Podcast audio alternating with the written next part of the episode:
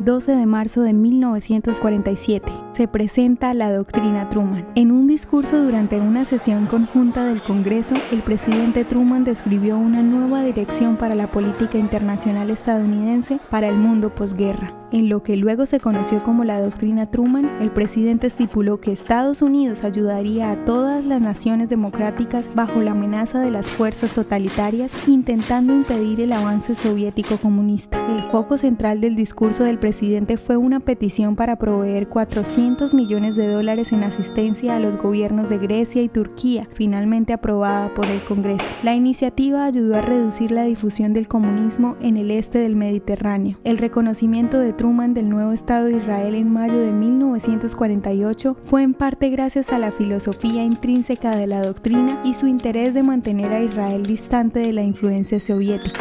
Para 1950, el gobierno de Truman se enfocó en construir y mantener alianzas con los estados del Medio Oriente para impedir la presencia soviética en la región. ¿Te gustaría recibir estos audios en tu WhatsApp? Compartimos nuevos episodios todos los días.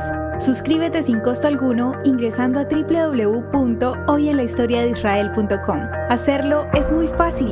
También puedes encontrarnos como arroba hoy en la historia de Israel en Instagram, Facebook, Spotify y otras plataformas digitales. Comparte este audio para que otros conozcan más acerca de Israel.